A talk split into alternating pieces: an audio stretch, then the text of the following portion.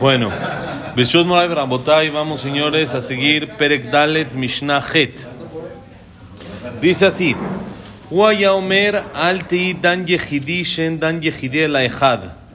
Ve'al tombru kablu dati shen reshain velo ata. Waya Omer, él mismo solía decir, ¿de quién estamos hablando? Rabbi Ishmael, el hijo de Rabbi Yosef. Bonito día. Rabbi Ishmael, el hijo de Rabbi Yosef. Él ya estudiamos ayer su, su primera enseñanza que es alejarse del juicio, no meterse en problemas, intentar llegar a comunes acuerdos y no tener que llegar a juicios y no tener que llegar a eh, pleitos muy grandes. Y hoy dice así, él dice, no juzgues tú solito, al tei dan yehidi, ya que no juzga solito más que uno nada más. Solo una uno es el que puede juzgar solito. ¿Quién es? El que es único. Pero tú que no eres único, no juzgues solito. ¿Cuál es el motivo?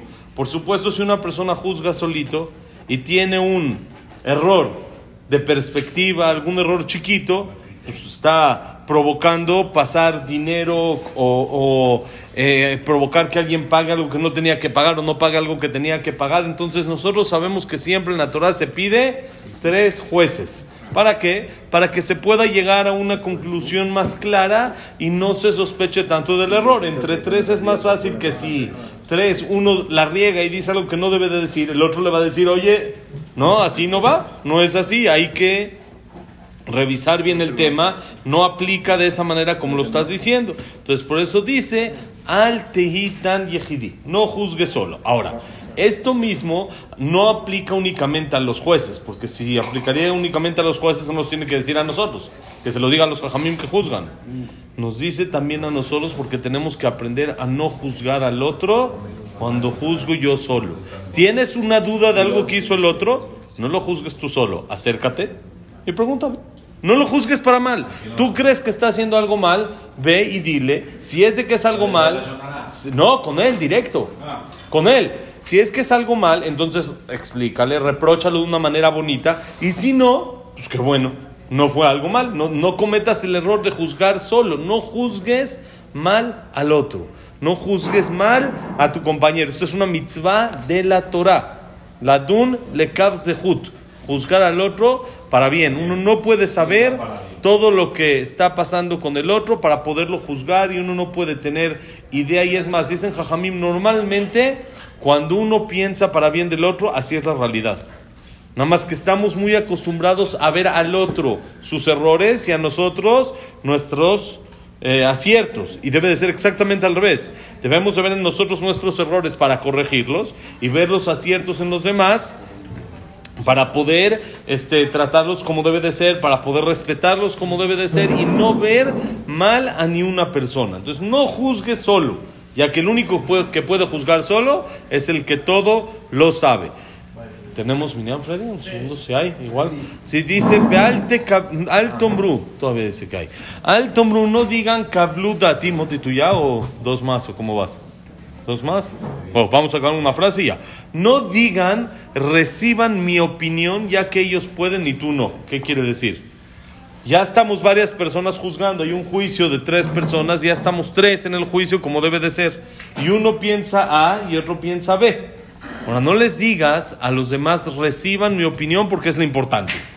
Porque ellos pueden hacértelo a ti, pero tú no a ellos. Eso es parte de la humildad que hablábamos en la semana. Uno no tiene que sentir que lo que él dice es lo importante. Puede intentar convencer y explicar su postura para que se tome la postura que él cree que es la correcta, pero no puede imponer la postura, ya que ellos pueden, tú, uh, uno va a decir, bueno, ellos sí lo hacen, ellos pueden, pero tú no. No porque el otro haga las cosas mal, tú también las tienes que hacer mal. Vamos a decir Kadish, ahorita seguimos. Ok, Mishnah Tet dice así: Rabbi Yonatan Omer, Kola me kayeme tatora meoni, sofole kayema beosher, bejola me batele tatora meosher, sofole batla meoni. Miren lo que dice Rabbi Yonatan, la verdad, la verdad. Esto lo vemos, no necesita por supuesto comprobación, si lo dice el jajam así es, pero se ve luego, luego en la vida, en el día a día, increíble como lo dice. Miren cómo dice, toda persona que cumple la Torah aún con pobreza, la va a acabar cumpliendo con riqueza. Y toda persona que anula la Torah por riqueza, Barminan la va a tener que anular por pobreza. ¿Qué quiere decir? Ustedes ven a Hamo Badia Yosef, Zeher Tzadik Bekadosh Libraham. Lo ven ya ustedes vestido con su batita y el sombrerito y el BM y los guaruras y esto y su casa increíble en Arnov y no sabemos que cuando era recién casado, cuando tenía dos, tres hijos, vivía en una casa de una recámara, en una suite. No tenían más que pan para comer. No, la pasó difícil. No era... Hay una canción muy interesante que hicieron cuando falleció Rav Shah. Rav Shah fue uno de los jajamí más grandes de la última generación, de la época de Jajam Obadiah Yosef, también justamente Ashkenazi. Era el jajam de Ponovich, de Yeshiva de Ponovich en Israel, y era algo que su palabra era la ley. Ahí sí no había ni quien se meta con él, ni nada. Lo que decía, era así era. Rav Shah, cuando falleció, falleció más de 107, 108 años, me parece. La Inara pasó las dos guerras. Él vivió las dos guerras, pero tuvo al final de su vida miles, tenía cada año, su yeshiva tenía más de mil alumnos. Cada año, mil alumnos. Es decir, era algo increíble. Todo lo que él decía se hacía y todo eso. Y su, por ejemplo, su levaya fue, fue antes que la de Jajam Obadiah Yosef, estuvo más o menos como a la mitad de la de Jajam Obadiah Yosef, que es algo enorme, enorme. Era, vamos a decir que la que, como que era la que estaba a la par de Jajam Obadiah Yosef de, de, de Levayot. Era algo impresionante. Hicieron una canción muy bonita, de 15-20 minutos cuando falleció. Y el, el- el coro de la canción es Alti Creu. Sí, es una canción que cuenta un poquito su historia. Sí, es como un poquito su historia. Que él pasó las guerras y estuvo y salió adelante y eso. Pero dicen algo muy interesante. Dice la canción, no leas la historia del final, lea, lee la del principio. Alti Creu et asipur measof. No leas la historia del final.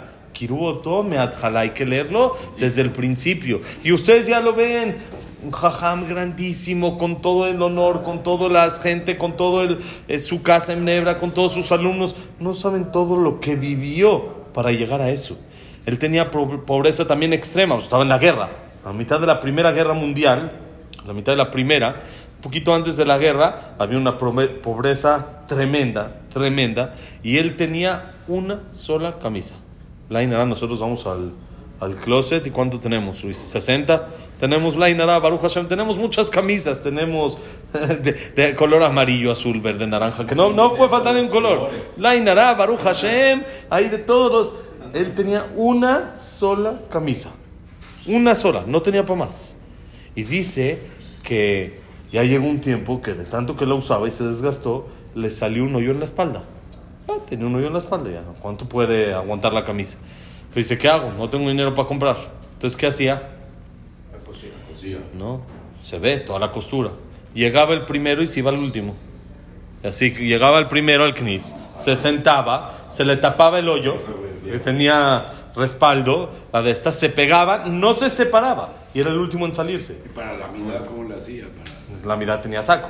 Se ponía Ah, su ok. saco y, y ya, pero en la mitad del estudio con saco estaba raro. Entonces tenía que estar con camisa. Entonces era el primero en llegar al estudio y el último en irse. Dice que lo que más sufría es que si quería un libro, tenía una duda y quería ir por un libro, no puede. ¿Y ¿Qué hacía? Nada.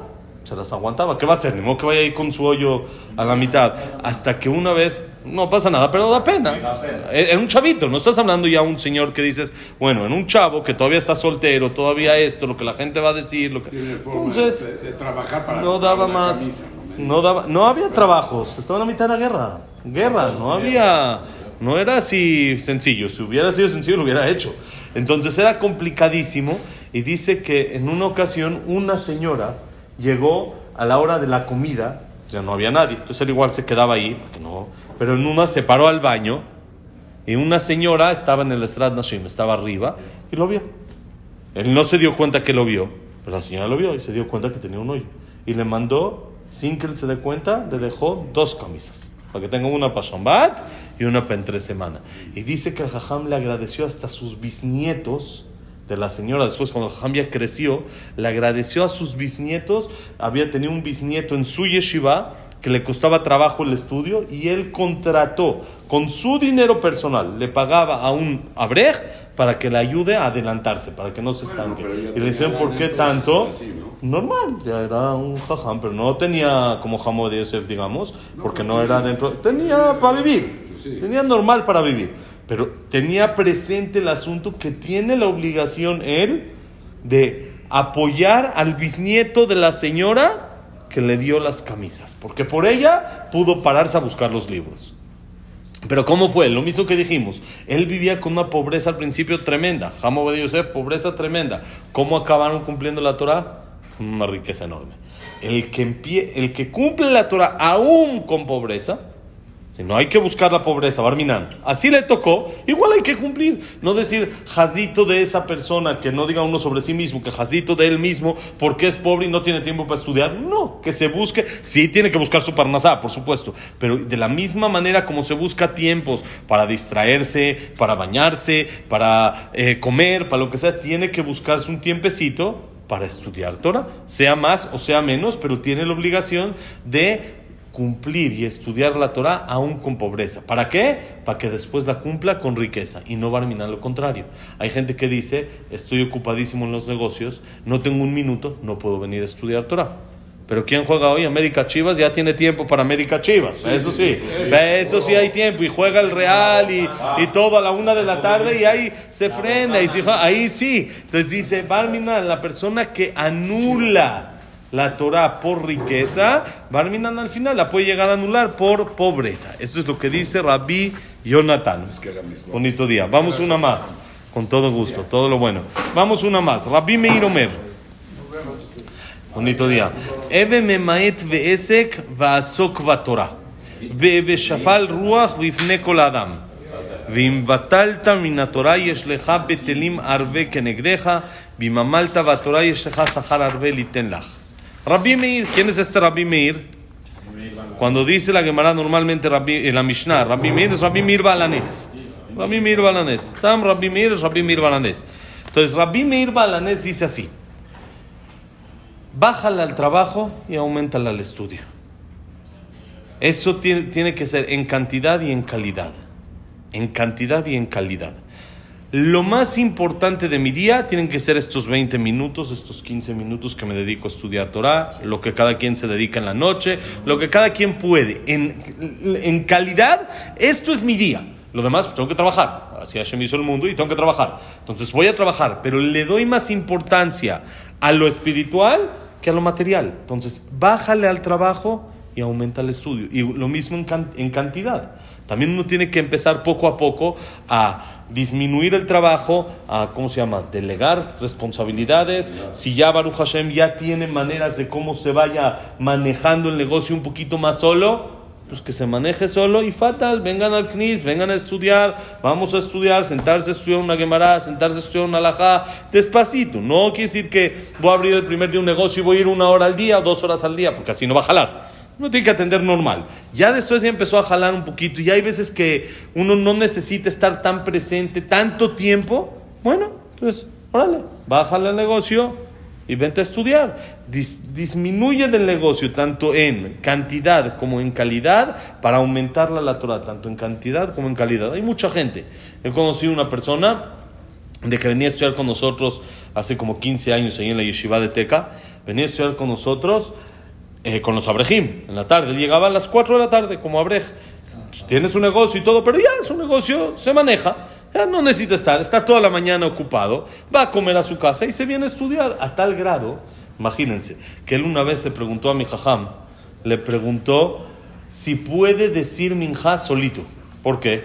Ahorita, ahorita todavía no tanto, pero hagan de cuenta en noviembre, diciembre, ¿a qué hora es minja? 10 para las 6, cuarto para las 6.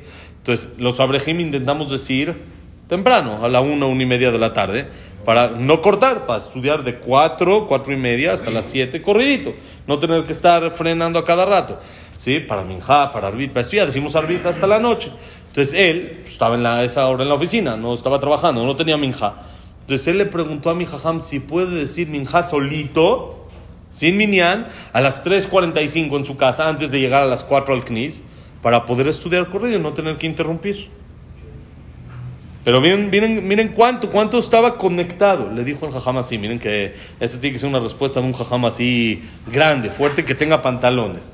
Le dijo, mira, si ese día no interrumpiste un solo minuto tu estudio, no te pusiste a platicar con otro, no contestaste una llamada del negocio, no nada, tu minja sobre mí.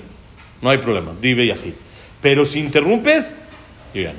Si interrumpiste para platicar, para otras cosas, interrumpe también para rezar. Si interrumpiste para algo de tu negocio, pues interrumpe también para rezar. Si es, si tú sabes que ese día estás dispuesto a no interrumpir nada, nada, nada, no frenas, el celular lo dejas al lado, que no contestas llamadas, no nada. por supuesto, uno tiene que ir al baño, cosas así normales, pero no haces cosas que no son del estudio, tu minja va sobre mí. Y había varios días que él decía solito en su casa. Él decía minja sin minyan, solito a las 3.40, 3.45, decía en su casa, se venía a estudiar y no frenaba. Así hasta las 9 de la noche, sin frenar, sin platicar. ¿Querías platicar algo, decir algo? No puedo platicar. Dije minja solito, me decía. Dije minja solito, ya no puedo. Eso es disminuir al negocio y aumentar a la Torah. Por supuesto, no se le pide eso a cualquier persona. Hay que ir subiendo poco a poco. Pero sí, sí, grado, despacito, pero sí hay gente que dice, eh, vamos poco a poco, pero está en el mismo lugar desde hace 20 años. ¿Dónde está poco a poco? Vas gallo, gallina, pollito y dos para atrás. No funciona así. Hay que ir despacito, no hay que correr, pero sí hay que irla avanzando. Sí que uno note, hace dos, tres años yo estaba en tal nivel. Ahorita fui avanzando, le aumenté más, ¿ok? Eso es disminuir en el negocio y aumentar en Torah. Dos, sé humilde delante de todas las personas. Y atrás hablamos un poquito de la humildad, pero a mí me aumenta algo aquí. Es fácil ser humilde delante de el cónsul de Estados Unidos. Ahí todos somos humildes. No puedes entrar con celular. No, de yo no llevo celular. Hay que apagarlo. Apago. Aquí te sientas. Aquí me siento. Todos bien. ¿Por qué? Porque eso no es humildad. Es porque si no, te va en feria. No te conviene. Hay que ser humilde también ante quien no es así, delante de todas las personas, delante de cualquier persona, aunque tú lo ves abajo de ti, entre comillas, que no hay nadie abajo de nosotros, como dijimos, aunque tú lo ves así, sé humilde y no lo sientas de menos que tú, de, más, eh, de menos que tú. Velo al mismo nivel, sé humilde delante de todas las personas, que eso cuesta más trabajo, ser humilde de manera general. Sí, mucho, mucho. Por aquí lo que aumentó es delante de todos. Porque ser humilde, puedo ser muy, delante del cónsul de Estados Unidos soy muy, muy humilde. Ahí sí, nada, ni un poquito de orgullo ni nada. Delante de alguien importante está el este, el presidente, el otro. Estoy así, pero cuando estoy con los empleados o cuando estoy con alguien, ahí sí, no, yo soy el que. ¿Y, y dónde quedó la humildad? Entonces eso no es humildad. Entonces dice Mir, para que sea humildad verdadera, es delante de todos. Y dice una cosa más, si aumentaste, si, si Vitalta, anulaste de la Torah, pierdes muchas cosas. Hay muchas cosas que pierdes. No digas, bueno, ya no estudié Torah. ¿Sabes qué te falta cuando estudias Torah? Te falta todo. Sí, tu estudio, tu cumplimiento, te falta todo. No digas, bueno, ya fue, fue, no, y no estudie. Pero te no es nada más el estudio. Cuando uno estudia, está escrito en los libros que es el oxígeno del alma. La Torah, el estudio de Torah es el oxígeno, lo que le hace respirar al alma. Entonces, que, ah, nada más no respiré hoy. Pues nada más no respiras. ¿no? Es, eh, ¿sí? no es uno puede decir, nada más es aire, no pasa nada. No, dice Rabbi Meir, si vital tamina Torah anulaste, tienes muchas pérdidas. No pienses que es solo la Torah, más todas las ventajas que uno tiene al estudiar Torah. La Torah saben que tiene una, se llama como una segula, de que cambia a la persona, lo hace mejor a la persona. Cuando uno estudia, aunque estudie Gemara y estudie Alajá, algo que no es lo que estamos estudiando Musar, también cualquier otra cosa, lo cambia a la persona y lo hace mejor. Entonces no solo perdiste la Torah, sino perdiste todo lo que ibas a ganar. Pero si te esforzaste en la Torah, no pienses que solo te esforzaste en la Torah, dice Rabbi Meir. Hay mucho, mucho pago para darte para ti y muchas ventajas que hay por el estudio de la Torah. No solo es la Torah en sí, sino hay muchas ventajas que la persona gana por medio del estudio de la Torah. Por eso, a echarle ganas en la Torah. ¿Quieres preguntar algo, Luis? O sea, por eso se cuenta, a veces yo en el coche, en vez de poner música... Eso, ponte una, clasecita. Pon una clasecita, eso. eso uno va escuchando, entonces va ganando, va ganando así eh, Torah. Otro me dijo, otro así me dijo hace como dos años, me dijo, ¿sabes qué? Yo ya me cansé. En el gimnasio en vez de poner música, pues me pongo un shiur, me pongo una clasecita. Voy escuchando algo bonito. De repente uno también necesita música, es válido, no pasa nada. Puede uno. Sí, la Torah también está muy a favor de la música. La música es algo muy bueno. ¿Sí? Una música que será, por supuesto, una música buena, ¿sí? Es el alma, es arte del alma, sí, una música buena. Pero uno la puede como que campechanear, de repente le pone unos tacos a la campechana, ¿no? Uno va a estar hora y media en el gimnasio, que va a estar hora y media escuchando música, se te va a estropear la cabeza. Ponle media hora, 40 minutos de clase y órale, escucha. En el coche luego vas, tienes una hora de camino, pon 15, 20 minutos una clasecita y lo demás escucha música. Claro que cuenta.